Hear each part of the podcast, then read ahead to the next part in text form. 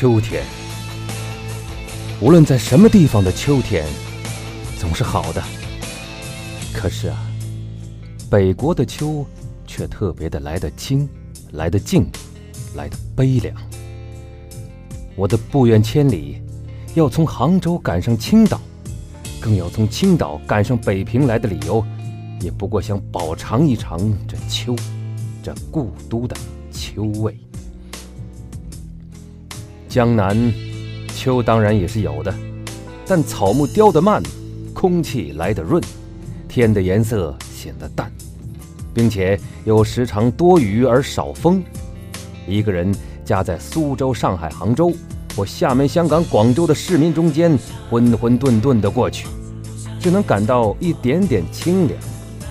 秋的味，秋的色，秋的意境与姿态，总看不饱，尝不透。赏玩不到十足。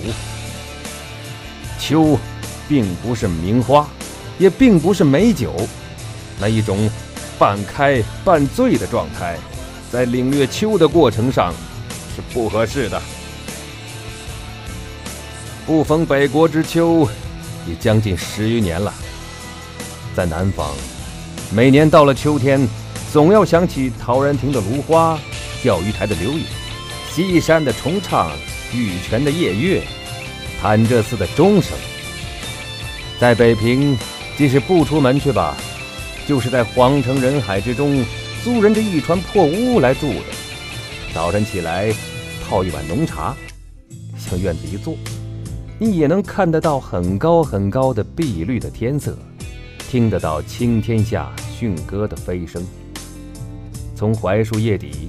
朝东细数着一丝一丝漏下来的日光，或在破壁腰中静对着像喇叭似的牵牛花的蓝朵，自然而然的也能够感觉到十分的秋意。说到了牵牛花，我以为以蓝色或白色者为佳，紫黑色次之，淡红色最下。最好还要在牵牛花底。就长着几根疏疏落落的尖细且长的秋草，使作陪衬。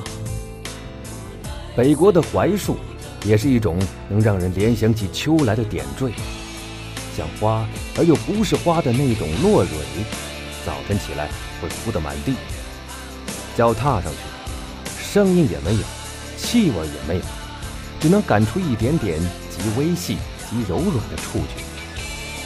扫街的在树影下一阵扫后，灰土上留下来的一条条扫帚的丝纹，看起来既觉得细腻，又觉得清醒。潜意识下，并且还觉得有点落寞。古人说的“梧桐一叶而天下知秋”的遥想，大约也就在这些深沉的地方。秋蝉的衰弱的残声，更是北国的特产。因为北平处处全长着树，屋子又低，所以无论在什么地方都听得见他们的啼唱。在南方，是非要上郊外或山上去才听得到。这秋蝉的嘶叫，在北方可和蟋蟀、耗子一样，简直是家家户户都养在家里的家宠。